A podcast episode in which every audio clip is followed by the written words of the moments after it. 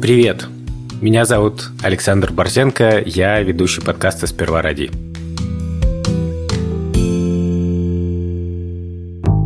Партнер этого эпизода – образовательная платформа «Нитология». В «Нитологии» есть бесплатные курсы, лекции и вебинары. С их помощью можно познакомиться с интересующей вас профессией и самой платформой. А для платных программ у нас есть промокод «Книжки» латиницей. Книжки через Z и H. Он действует до 15 сентября и даст скидку в 45% на образование в нетологии. Ссылка на нетологию, промокод и все детали есть в описании эпизода. Я собираюсь прочитать несколько рассказов из книжки Распе. Такой немецкий писатель жил в XVIII веке, во второй половине книжка про барона Мюнхгаузена. Я думаю, ее все знают. Честно говоря, я в детстве сначала смотрел мультфильм. Был такой советский мультфильм, и он был ужасно смешной.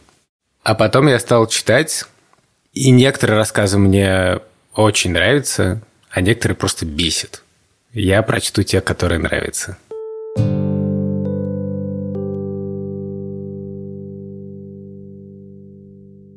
Первый рассказ, который я прочту, называется «Буря».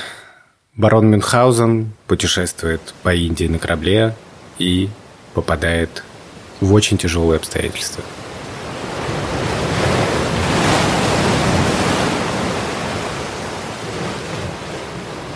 Но не думайте, пожалуйста, что я путешествовал только по лесам и полям. Нет, мне случалось не раз переплывать моря и океаны, и там бывали со мной приключения, каких не бывало ни с кем.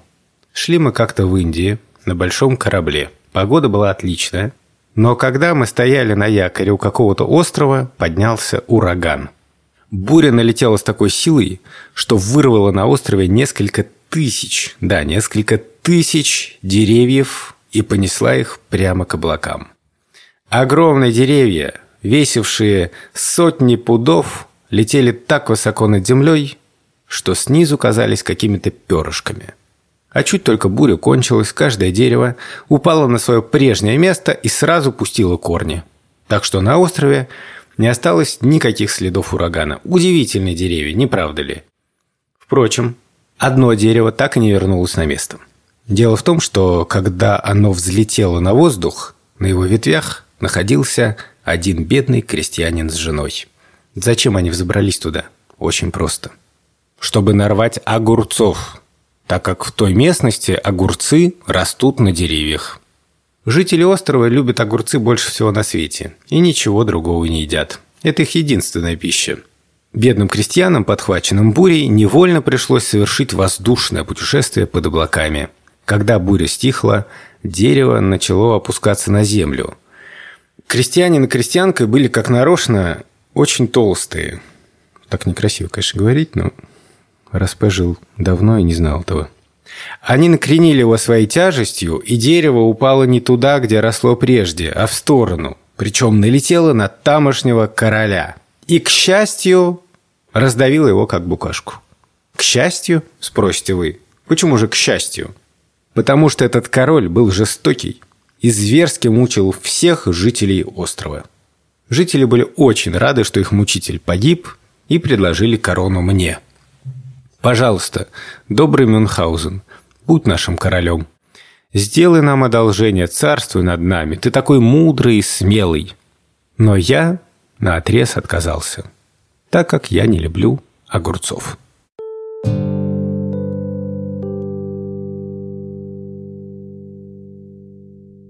Следующий рассказ, который я прочту, называется «Между крокодилом и львом». Вообще, вот рассказы о Мюнхгаузене – это такое последовательное изложение его приключений, поэтому лучше читать все подряд. Но можно и просто выбирать на удачу.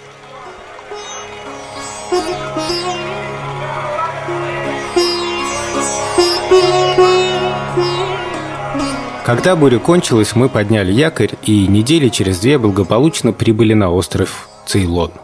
Если что, Цейлон – это старое название Шри-Ланки – которая там рядом с Индией находится.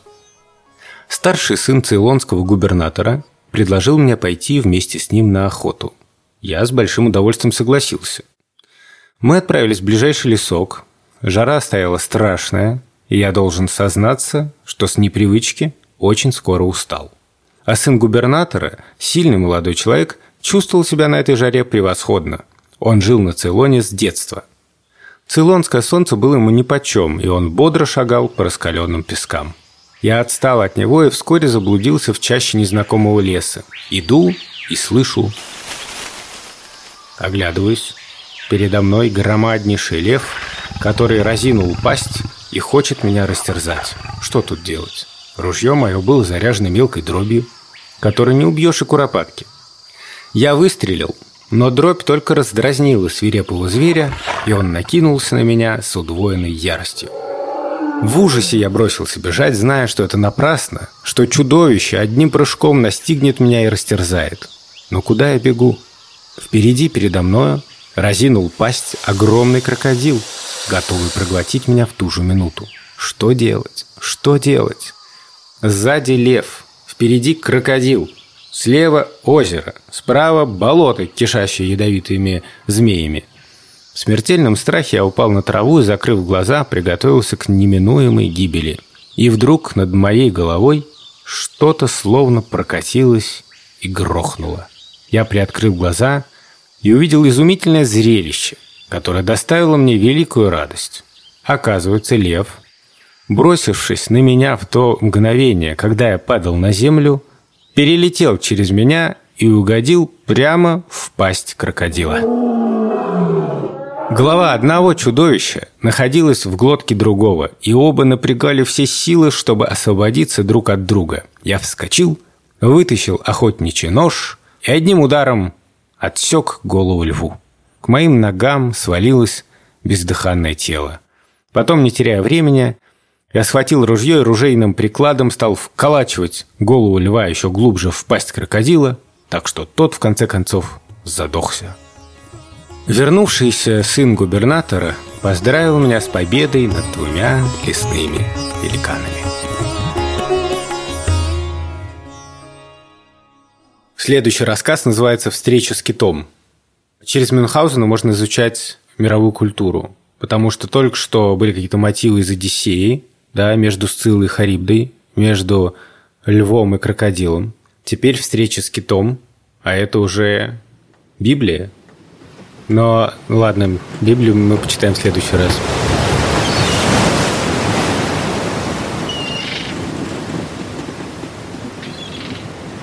Вы можете понять, что после этого на Цейлоне мне не очень понравилось. Я сел на военный корабль и отправился в Америку, где нет ни крокодилов, ни львов. Мы плыли 10 дней без приключений, но вдруг, невдалеке от Америки, с нами случилась беда. Мы налетели на подводную скалу. Удар был такой сильный, что сидевшего на мачте матроса отбросило в море на три мили. К счастью, падая в воду, он успел ухватиться за клюв пролетавшей мимо рыжеватой цапли, и цапля помогла ему продержаться на поверхности моря, пока мы не подобрали его. Мы налетели на скалу так неожиданно, что я не смог устоять на ногах. Меня подбросило вверх, и я ударился головой о потолок своей каюты. Человек просто достиг своего карьерного потолка, понимаешь? От этого моя голова провалилась ко мне в желудок, и лишь в течение нескольких месяцев мне удалось понемногу вытащить ее оттуда за волосы. Скала, на которую мы налетели, оказалась вовсе не скалой. Это был кит колоссальных размеров, который мирно дремал на воде – Налетев на него, мы разбудили его, и он так разозлился, что схватил наш корабль зубами за якорь и целый день с утра до ночи таскал нас по всему океану. К счастью, в конце концов, якорная цепь оборвалась, и мы освободились от кита. На обратном пути из Америки мы снова встретились с этим китом. Он был мертвый и лежал на воде, занимая своей тушей полмили. Нечего было и думать, чтобы втащить эту громадину на корабль. Поэтому мы, Отрезали от кита только голову. И какова же была наша радость, когда, втащив ее на палубу, мы нашли в пасти чудовища и наш якорь, и 40 метров корабельной цепи, которая вся помещалась в одной дыре его гнилого зуба. Но недолго длилась наша радость. Мы обнаружили, что в нашем корабле большая пробоина. Вода так и хлынула в трюм. Корабль стал тонуть. Все растерялись, закричали, заплакали, но я быстро придумал, что делать. Даже не снимая штанов, я сел прямо в дыру и заткнул ее своею заднюю частью. Тут реально так написано.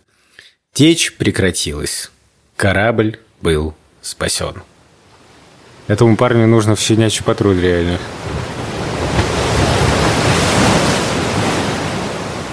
Следующий рассказ называется «В желудке у рыбы».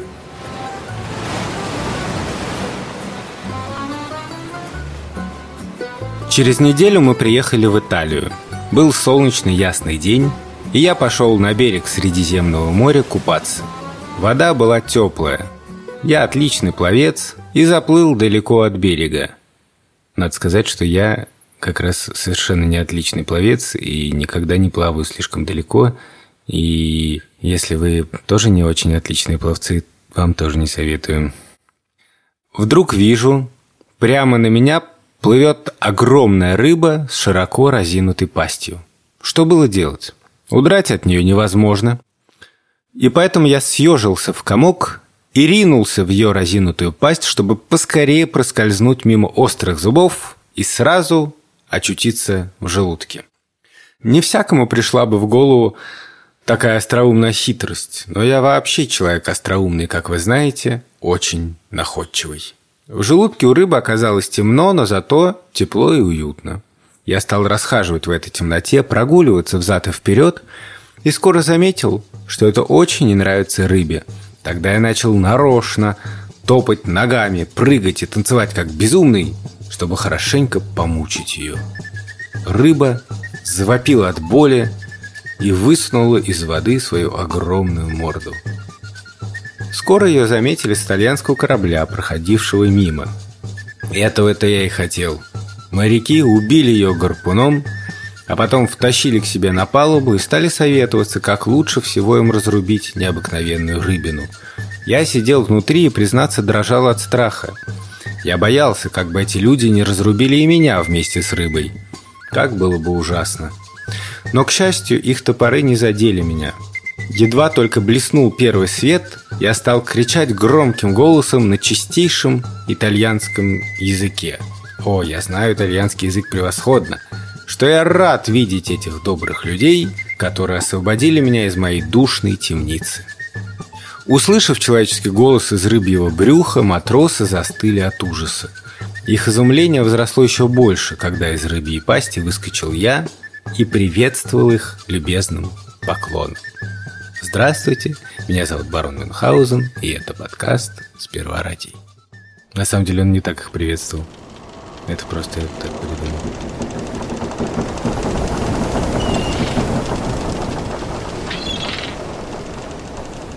Следующий рассказ называется «Мои чудесные слуги».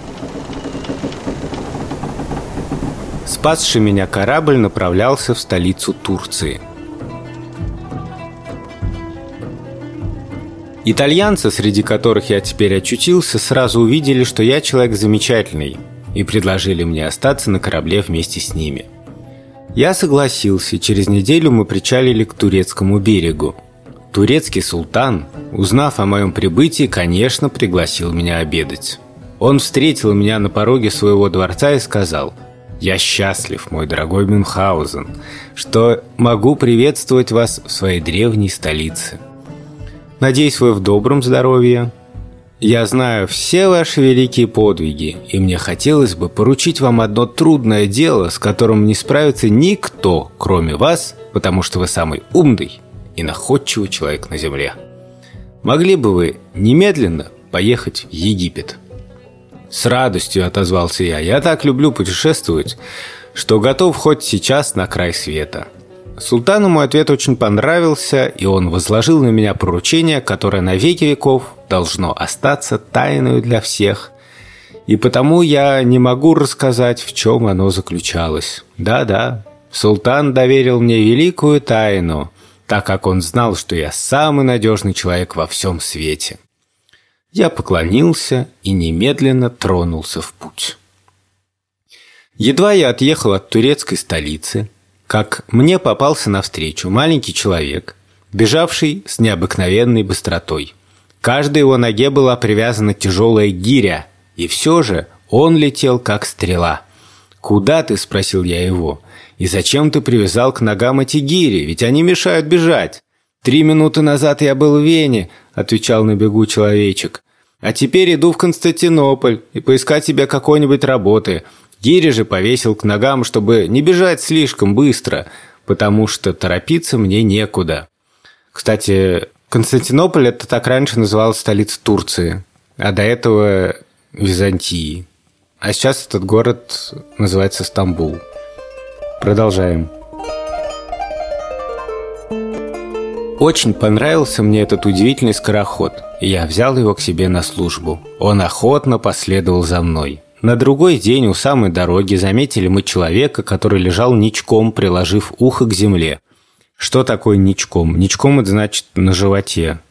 «Что ты тут делаешь?» – спросил я его. «Слушаю, как в поле растет трава», — ответил он. «И слышишь?» «Отлично слышу. Для меня это сущий пустяк». «В таком случае поступай ко мне на службу, любезнейший. Твои чуткие уши могут пригодиться мне в дороге». Он согласился, и мы отправились дальше. Вскоре я увидел охотника, у которого в руках было ружье. «Послушай», — обратился я к нему, — «в кого это ты стреляешь? Нигде не видно ни зверя, ни птицы». На крыше колокольни в Берлине сидел воробей, и я попал ему прямо в глаз. Вы знаете, как я люблю охоту. Я обнял меткого стрелка и пригласил его к себе на службу. Он с радостью последовал за мной.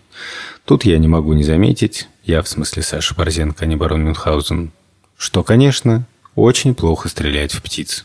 И в кого-либо другого. Вот и все. Продолжаем. Проехав много стран и городов, мы приблизились к обширному лесу. Смотрим. У дороги стоит человек огромнейшего роста и держит в руках веревку, которую он накинул петлею вокруг всего леса. «Что это ты тащишь?» – спросил я его. «Да вот, понадобилось дров нарубить. А топор у меня дома остался», – ответил он. «Я и хочу изловчиться, чтобы обойтись без топора». Он дернул за веревку, и огромные дубы, как тонкие былинки, взлетели в воздух и упали на землю. Я, конечно, не пожалел денег и тотчас же пригласил этого силача к себе на службу.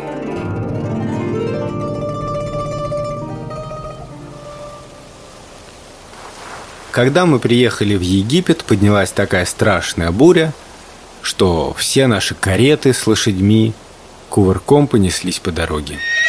Вдали мы увидели семь мельниц, крылья которых вертелись как бешеные. А на пригорке лежал человек и зажимал свою левую ноздрю пальцем. Увидав нас, он учтиво меня приветствовал, и буря в один миг прекратилась. «Что ты тут делаешь?» – спросил я. «Верчу мельницы своего хозяина», – ответил он. «А чтобы они не сломались, я дую не слишком сильно, только из одной ноздри». «И этот человек мне пригодится», – подумал я и предложил ему ехать со мною. В общем, вот такая команда подобралась у барона Мюнхгаузена. Но, к сожалению, задание султана было такое секретное, что мы не знаем, что там ему надо делать и зачем ему такая удивительная команда нужна. Ну, может быть, в следующей главе мы узнаем.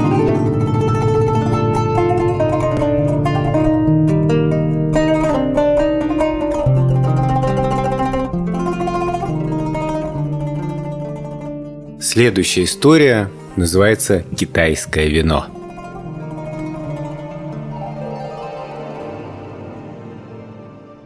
В Египте я скоро выполнил все поручения султана.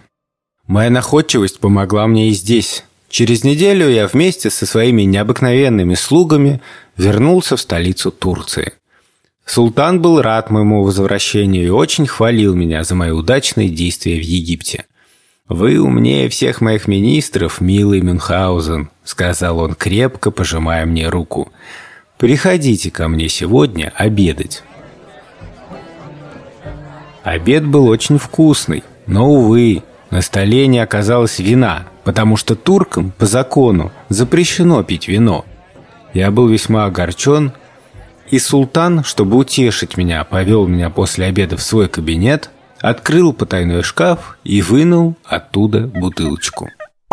«Такого превосходного вина вы не пробовали во всю свою жизнь, мой милый Мюнхгаузен», сказал он, наливая мне полный стакан. Вино действительно было хорошее, но я после первого же глотка заявил, что в Китае у китайского багдыхана Фучана вино еще почище этого. «Мой милый Мюнхгаузен», — воскликнул султан, — «я привык верить каждому вашему слову, потому что вы самый правдивый человек на земле, но клянусь, что сейчас вы говорите неправду. Лучше этого вина не бывает. А я вам докажу, что бывает. Мюнхгаузен, вы болтаете вздор. Нет, я говорю сущую правду и берусь ровно через час доставить вам из багдыханского погреба бутылку такого вина, в сравнении с которым ваше вино – жалкая кислятина. Мюнхгаузен, вы забываетесь. Я всегда считал вас одним из правдивейших людей на земле, а теперь я вижу, что вы бессовестный лгун. Если так, я требую, чтобы вы убедились немедленно, правду ли я говорю». «Согласен», — ответил султан. «Если к четырем часам вы не доставите мне из Китая бутылку лучшего в мире вина, я прикажу отрубить вам голову». «Отлично!» — воскликнул я. «Я согласен на ваши условия, но если к четырем часам это вино будет у вас на столе, вы отдадите мне столько золота из вашей кладовой, сколько за один раз может унести один человек». Султан согласился.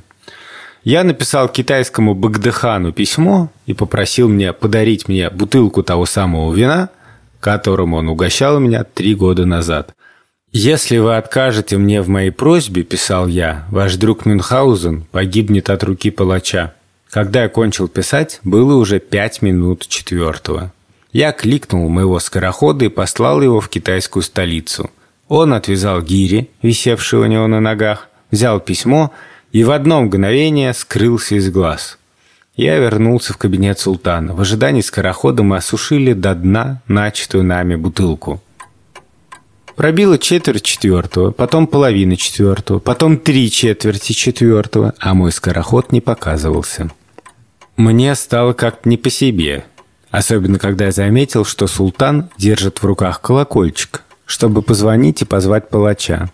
«Разрешите мне выйти в сад подышать свежим воздухом», — сказал я султану. «Пожалуйста», — ответил султан самой любезной улыбкой. Но, выходя в сад, я увидел, что за мной по пятам следуют какие-то люди, не отступая от меня ни на шаг. Это были палачи султана, готовые каждую минуту наброситься на меня и отрубить мою бедную голову. В отчаянии я взглянул на часы. Без пяти четыре. Неужели мне осталось жить всего только пять минут? О, это слишком ужасно. Я позвал своего слугу, того самого, который слышал, как растет в поле трава, и спросил его, не слышит ли он топота ног моего скорохода. Он приложил ухо к земле и сообщил мне к моему великому горю, что бездельник-скороход заснул. «Заснул?» «Да, заснул. Я слышу, как он храпит далеко-далеко». У меня ноги подкосились от ужаса. Еще минуты, я погибну бесславную смертью. Я кликнул другого слугу, того самого, который целился в воробья, и он тотчас же взобрался на самую высокую башню и, приподнявшись на цыпочках, стал вглядываться вдаль. «Ну что? Видишь ли ты негодяя?» – спросил я, задыхаясь от злобы. «Вижу, вижу». Он развалился на лужайке под дубом недалеко от Пекина и храпит. Рядом с ним бутылка. «Ну, погоди, я тебя разбужу». Он выстрелил в вершину того дуба, под которым спал скороход. Представляете, у него было какое-то ружье, видимо, которое стреляло от Турции до, до Пекина. Неплохо, неплохо. Скороход вскочил, протер глаза и бросился бежать, как угорелый. До четырех часов оставалось всего полминуты, когда он влетел во дворец с бутылкой китайского вина. Можете себе представить, как велика была моя радость. Отведав вина, султан пришел в восторг и воскликнул «Милый Мюнхгаузен, разрешите мне спрятать эту бутылочку подальше от вас. Я хочу распить ее один». Я и не думал, что на свете бывает такое сладкое и вкусное вино. Он запер бутылку в шкаф, а ключи от шкафа положил себе в карман и приказал немедленно позвать казначея. «Я разрешаю моему другу Мюнхгаузену взять из моих кладовых столько золота, сколько может унести за один раз один человек», — сказал султан. Казначей низко поклонился султану и повел меня в подземелье дворца, доверху набитый сокровищами. Я позвал своего силача. Он взвалил себе на плечо все золото, какое было в кладовых у султана, и мы побежали к морю. Там я нанял огромный корабль и доверху нагрузил его золотом. Подняв паруса, мы поспешили выйти в открытое море, пока султан не опомнился и не отнял у меня своих сокровищ.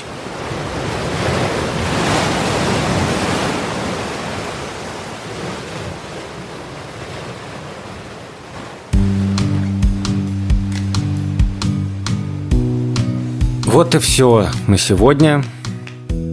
Как видите, самый скромный на свете барон Мюнхгаузен успешно выполнил задание султана, еще его и ограбил. Как видите, в команде очень важно, чтобы были люди с разными навыками. У кого-то одно получается хорошо, у другого другое. В общем, у нас в подкасте то же самое. Юра, например, святой человек и умеет очень заразительно смеяться – Вован все очень ловко проверяет на сайте NHS и очень громко умеет говорить. А я умею отличать птиц по голосам. Кстати, про птиц. Меня довольно сильно смутил момент, когда, ну, в общем, там воробья подстрелили. И еще когда по рыбе топтался барон Мюнхгаузен, и она мучилась от боли. Конечно, такого мы не можем приветствовать. Но что поделать? Ох, ладно. Пока. Спокойной ночи.